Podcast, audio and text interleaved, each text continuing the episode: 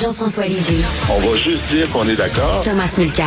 Je te donne 100 raison. La rencontre. C'est vraiment une gaffe majeure. Tu viens de changer de position. Ce qui est bon pour Pitou est bon pour Minou. La rencontre. Lisée. Mulcair.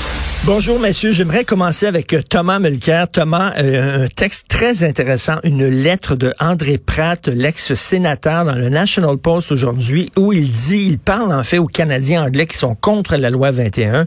Lui dit, moi je le cache pas, je le répète, je n'aime pas cette loi, je la trouve discriminatoire. Bref, il pense exactement comme toi, Tom.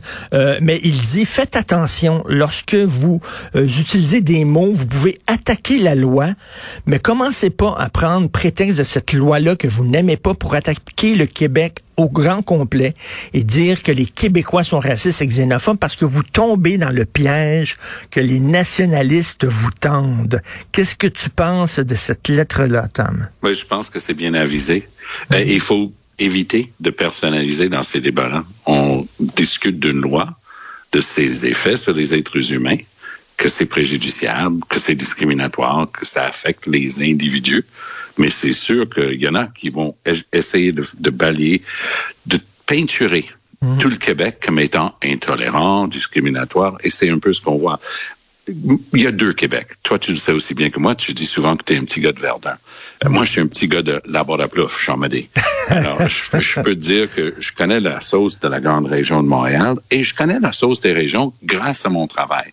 J'ai à trois fois dans ma carrière eu à voyager à travers le Québec, long en large. Il y, a, très peu de personnes qui ont visité autant de coins du Québec que moi, comme ministre de mmh. l'Environnement, euh, dans d'autres emplois que j'ai. Je suis choyé. Et, je suis un amant de la nature, donc je vais souvent dans des coins reculés. Tu sais, la, frontière Québec-Labrador, je connais bien. Euh, euh, tu sais, le Bay James et ainsi de suite. Mmh. Donc, je peux dire que je comprends qu'il y a deux endroits très différents. Je, je déteste caricaturer, puis c'est pas mon, mon intention. Mais quand on a eu ce fameux code de je ne sais pas quoi, le code de conduite, code de vie. Code de, valeur, là, ou la charte des valeurs, là. De, de, de Hérouville. Oui. Euh, il y avait une code de conduite, il fallait plus de lapidation. Là, là c'était. Parce qu'il y en avait trop au Québec, il y en avait vraiment ben, trop. C'est ça. Alors, c'était tellement déconnecté. C'était facile d'en rire. Puis, en fait, les SMAT, euh, des médias à Montréal en riait, mais il fallait y voir la déconnexion entre la réalité montréalaise où tu as une à, peu près 40% euh, de minorités visibles et 35 euh, des migrants. Mississauga a plus de minorités visibles que tout le reste du Québec en dehors de Montréal, 5 millions et demi de personnes. Donc, ça donne une petite idée qu'il y a deux réalités très distinctes. Montréal, grande ville nord-américaine, canadienne, beaucoup d'immigration, beaucoup de gens. Et le reste du Québec qui regarde ça. La CAQ et l'ADQ avant, savamment, intelligemment, soigneusement, parce qu'il voulait pas se faire prendre, joue ce clivage-là dans notre société. Moi, j'ai toujours préféré bâtir des ponts. Je suis pas parfait. Puis j'ai des points de vue, effectivement, qui tendent à vouloir rassembler les gens plutôt que de trouver des différences parmi les gens. Et je trouve que c'est ça, ultimement, ce qui est dommage avec la loi 21. C'est une loi qui nous divise. Euh, Tom, euh, Jean-François, qu'est-ce que tu penses de la lettre d'entrée Pratt? Oui, bon, d'abord, l'argument de Tom serait intéressant s'il était fondé. Euh, il y a des différences entre Montréal et le reste du Québec, bien sûr, mais sur la question de la laïcité, tous les sondages ont montré que la majorité des Montréalais étaient favorables à la loi 21. La majorité des Montréalais. Plus chez les francophones, bien sûr, beaucoup plus chez les francophones, mais quand même la majorité des Montréalais. Donc, le Québec en son entier y est favorable. Maintenant, sur la lettre d'André Pratt, euh, ce qui est extraordinaire dans cette lettre, et puis moi je l'ai retweeté rapidement, c'est qu'il dit, évidemment, André est contre, c'est son, son droit, mais il dit, écoutez, là, euh, il faut savoir que ce n'est pas du racisme, ce n'est pas de, de l'islamophobie, c'est euh, largement fondé sur l'histoire du Québec face à la religion catholique et la volonté du Québec d'assurer l'égalité des hommes et des femmes. Ce n'est pas suffisant pour la justifier, dit-il. Moi, je pense que c'est suffisant, mais ça fait partie de l'équation de façon très importante. Alors ça, il leur dit ça, puis il leur dit, c'est pas le rôle des ambassadeurs de se mêler de ça, donc une petite claque à Bob Ray.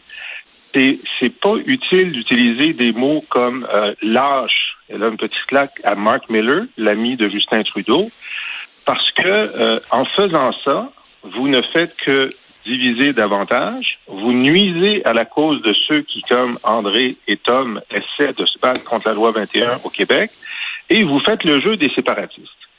Et là, il dit, Mm. s'il fallait que le- la Cour suprême empêche le Québec d'utiliser cette loi, euh, la réaction indépendantiste qui est arrivée après la mort de Meade, ce serait de la petite bière à côté de ce qui arriverait si ça, c'était le cas. Alors, je suis pas sûr, je suis pas aussi optimiste que, que lui. Je, je suis pas sûr que ça va arriver comme ça, mais je trouvais que c'était un avertissement assez fort. Et le même jour, le même jour, donc, euh, des gens au Canada anglais font exactement le contraire de ce que André Pratt suggère. Hmm. Le maire de Brampton, en Ontario, décide de mettre 100 000 dollars pour aider ceux qui contestent la loi 21. Et là, la mairesse de Calgary et, et envoie une lettre à, aux, aux 100 maires des villes les plus importantes du Canada pour dire la même chose. Et dans l'heure qui suit, la mairesse de Calgary dit, ben moi aussi, je vais mettre 100 000. Alors ça, c'est exactement Hmm. Hmm. ce que André Pratt disait, ne faites pas ce genre de choses parce que vous allez braquer les Québécois et vous allez aider les séparatistes. Bah, moi, je suis, je suis tout sauf convaincu que le résultat de la Cour suprême est préordonné, puis je vais vous donner un drôle d'exemple pour étayer ma position. C'est la décision dans l'affaire Mike Ward. Mike Ward, à mon point de vue, euh, a, bénéficié du fait que lors de sa, ses, déboires, de ses attaques horribles contre ce jeune homme-là qui était euh, handicapé, il y a eu beaucoup de gens qui sont allés sur un scène lors d'une des émissions où on donne des, primes et des récompenses aux artistes ici au Québec. Ils portaient tous, bien avant la pandémie, bien entendu, ils portaient tous des masques avec des X dessus pour blâmer et condamner ce qu'ils voyaient comme étant de la censure. Très bien. Moi, je, je, je, lis et je relis la décision de la Cour suprême là-dedans. Moi, j'appelle ça une décision bretzel. Tu essaies de tordre ça, tu amènes mmh. ça dans l'autre sens, tu dis que tu aurais pu les poursuivre parce que c'était diffamatoire, mais c'était pas nécessairement la charte des droits qui pouvait t'aider. Résultat, relax pour Mike Ward, pas obligé de con, euh, pas condamné à, à, payer quoi que ce soit à, à, à jeune Jérémy Gabriel. Très intéressant.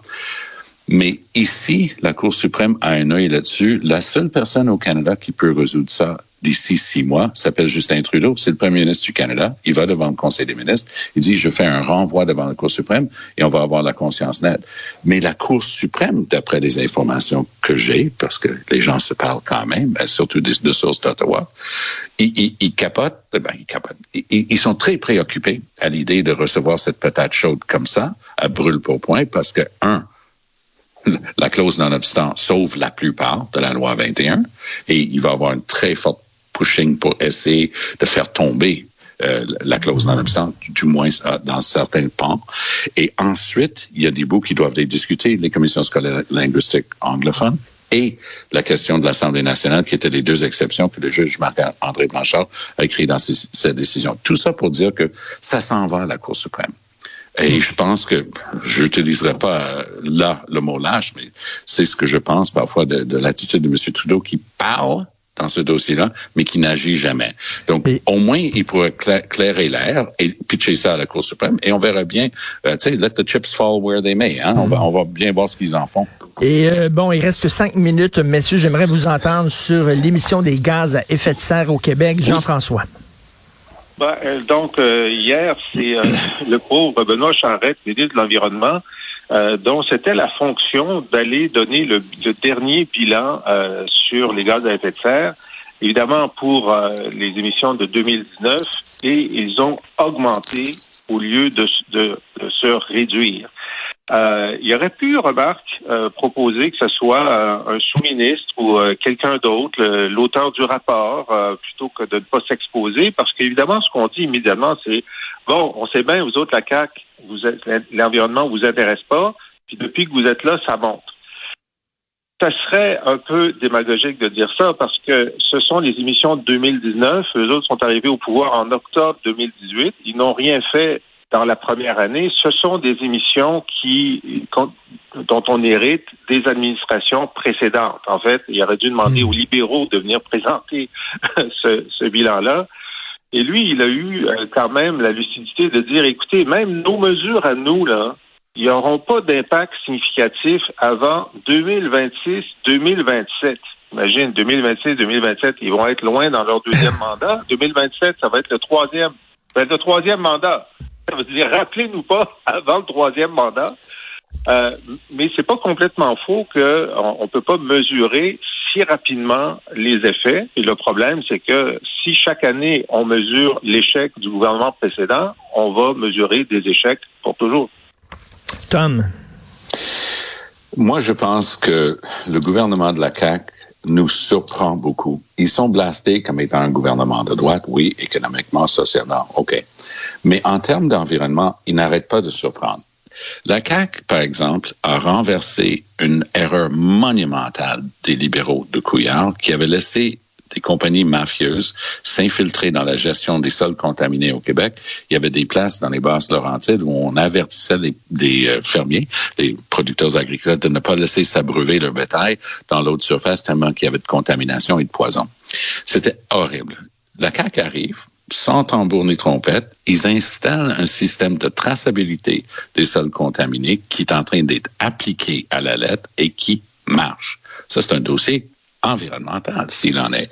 Donc, ils ont réussi quand même à faire un certain nombre de choses. François Legault, le même François Legault, qui était archi favorable à l'exploration, exploitation pétrolière et gazière sur l'île d'Anticosti, un bijou du Québec méconnu du public. J'ai eu la chance d'y aller plusieurs fois avec mes, mes fils. C'est une merveille, l'île mmh. d'Anticosti.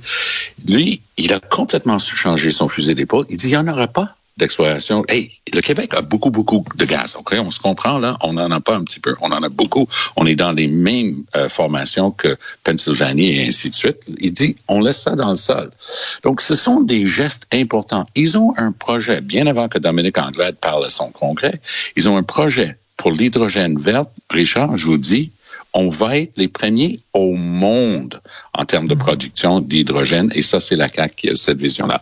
Donc ça, c'est le côté positif de leur bilan. Le côté négatif maintenant, parce que moi, j'apprécie beaucoup Jonathan Julien, qui est le, le ministre de l'Énergie. Et, et c'est un gars qui a cette vision-là. Mais quand tu lui demandes, parce que mes étudiants lui ont demandé, il a fait le gentil, il, a, il nous a fait l'honneur de venir dans un de mes cours de maîtrise en environnement à l'Université de Montréal cet automne.